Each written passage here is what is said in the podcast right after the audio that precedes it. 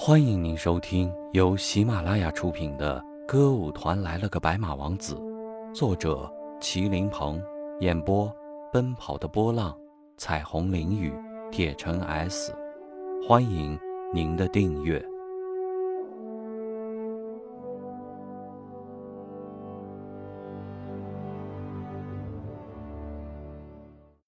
第六集，四条汉子。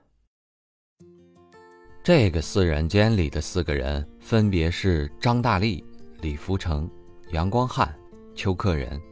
张大力和杨光汉是演员，李福成是拉二胡的，邱克仁呢，他的专业后边再说。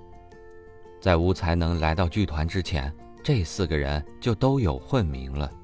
张大力的混名是厕所男高音，杨光汉的混名是杀猪佬。李福成的混名是袁汤，邱克仁的混名是全能运动员，简称全能。首先说厕所男高音张大力，为什么叫他厕所男高音呢？原来他的歌喉什么时候都不亮，可是只要一进厕所，他的歌喉立马就亮了起来。你只要听见厕所里有人引吭高歌。那准是他，不管是小便还是大便，即使是蹲在茅坑里，任凭臭气吸入肺腑，也毫不动摇。居然蹲着还能唱得那么高亢嘹亮，这功夫何等了得，绝不是一般人能够做到的。即使是享誉全球的世界四大男高音都做不到。要是那位帕瓦罗蒂。恐怕蹲下来站都站不起来，更别说唱出高亢嘹亮的歌声了。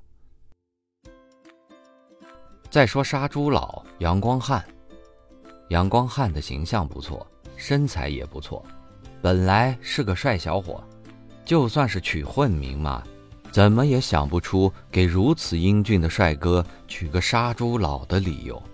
可是为什么就给他取了这么不雅观的一个混名呢？这要追溯起来，只能怪他唱歌的方法了。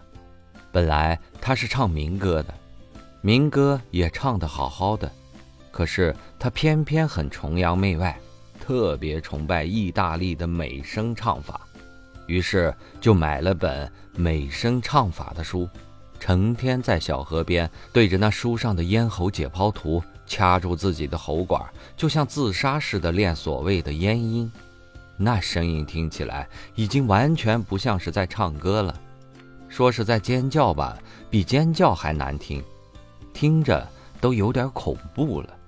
大家不知道该怎么形容，最后还是在厨房炒菜的来自农村的樊师傅说了句：“这很像我们村里人在杀猪吗？”“对对对，像杀猪，像杀猪，像极了。”团里人都这么说，于是杀猪佬全票通过。接下来要说的就是原汤李福成了。为什么给他取这么个外号呢？一说大家就明白了。此君晚上打盆水，洗完臭脚后从来不当时倒洗脚水，而他又不是天天洗脚，经常是好几天才洗一次。因此，他那盆洗脚水也就原封不动地放在床边一放好几天，颇有点冲击十年佳酿的架势。那不是原汤又是什么？至于全能运动员邱克仁，叫他全能运动员，实在是对他莫大的讽刺。首先，他根本就不喜欢运动。而且身材和运动员完全是天壤之别，全身瘦骨嶙峋的，没有一点运动员的肌肉。有次剧团体检称体重，他居然创造了一个全团男子最低纪录，体重只有四十二公斤。说他是全团长得最瘦的人，那是一点也不冤枉他。反正任何人一看见他。绝对不可能把他和运动员联系起来，说他是全能呢，那更是讽刺了，因为他恰恰是全不能，什么都不行，最初他是作为舞蹈演员招进团的，可他做出来的动作实在是叫人惨不忍睹啊。舞蹈老师说，就是他马马虎虎、勉强看得过去，也不会要他转行的。第一次让他转行是要他学唱歌，可没想到他唱歌五音不全，一唱就跑调，跑的不知跑到哪儿去了，以致给他伴奏的乐队再怎么灵活快速也跟不上啊。到这个水平了，那还怎么唱歌呀？不能唱歌，那就演戏呗。岂料演戏也不行，因为他老错台词，这台词一错啊。就更糟糕了，唱歌还只影响他一个人，这一错台词啊，可就影响了整台的人，舞也不能跳，歌也不能唱，戏也不能演，怎么办呢？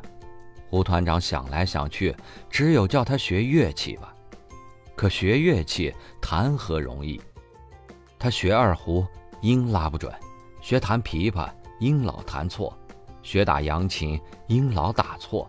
学吹笛子，音老吹破，最后万般无奈，只有让他搞打击乐了。敲敲锣，打打鼓，总该可以了吧？于是乎，转来转去，最后总算是有了一个专业。当然，光敲锣打鼓搞这点事儿还是不行的，因此胡团长还安排他兼做道具。所以掐指算来，他在团里。除了没当领导之外，什么都干过，因此有幽默者就授予了他一个全能运动员的桂冠，简称全能。亲爱的，悄悄告诉你哦，下一集更精彩呢。